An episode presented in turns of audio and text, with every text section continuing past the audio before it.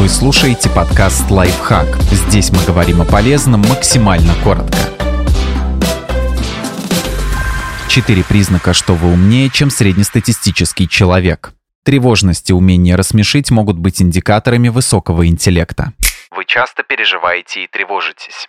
Психиатр Джереми Коплан в свое время изучал пациентов с тревожными расстройствами и обнаружил, те из них, у кого уровень беспокойства был выше, имели более высокий IQ. Кроме того, люди с тревожным расстройством, как правило, набирали больше баллов в тестах на коэффициент интеллекта, чем здоровые.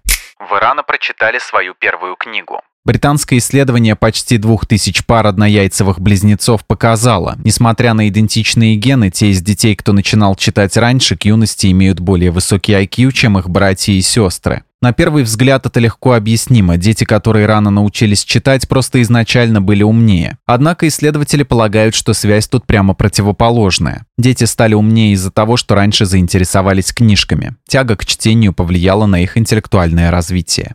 Вы левша. Оказывается, все те учителя, которые пытались заставить маленьких левшей писать правой рукой, должны были поступать строго наоборот. Одно крупное исследование показало, что леворукость связана с дивергентным мышлением, особенно у мужчин. А уникальная особенность находить нестандартные решения – один из признаков высокого интеллекта. Вы умеете рассмешить. Исследования показывают, люди с развитым чувством юмора заодно имеют высокий вербальный интеллект и развитое абстрактное мышление. Как минимум, это совершенно точно касается представителей сильного пола. Как полагают психологи, у мужчин чувство юмора можно считать индикатором высокого интеллекта. По женщинам исследований пока нет, но с высокой вероятностью можно утверждать, что остроумие и острый ум не просто однокоренные понятия. Они тесно взаимосвязаны, и это верно для представителей обоих полов. Подписывайтесь на подкаст «Лайфхак» на всех удобных платформах, ставьте ему лайки и звездочки, оставляйте комментарии. Услышимся!